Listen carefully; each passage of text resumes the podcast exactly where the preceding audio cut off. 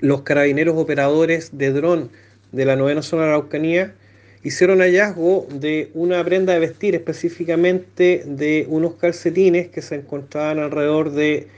1.300 metros de altura, lo que hemos definido como la cota 1.300 del Cerro Arcoíris. A las 17 horas, el helicóptero de la sección aérea de Carabineros Los Lagos se constituyó en el camping de Cochamó, trasladando a los carabineros GOPE y militares hasta el sector de este hallazgo. Alrededor de las 18.40 horas, el capitán Nicolás Cortés, jefe del GOPE de los lagos, comunica oficialmente el hallazgo de cadáver de una persona adulta, eh, joven, que de acuerdo a las características eh, se trataría de don Héctor Astete Ortiz. El lugar donde los carabineros eh, hicieron la operación aerotransportada era de extraordinaria complejidad, de lo que fuimos testigos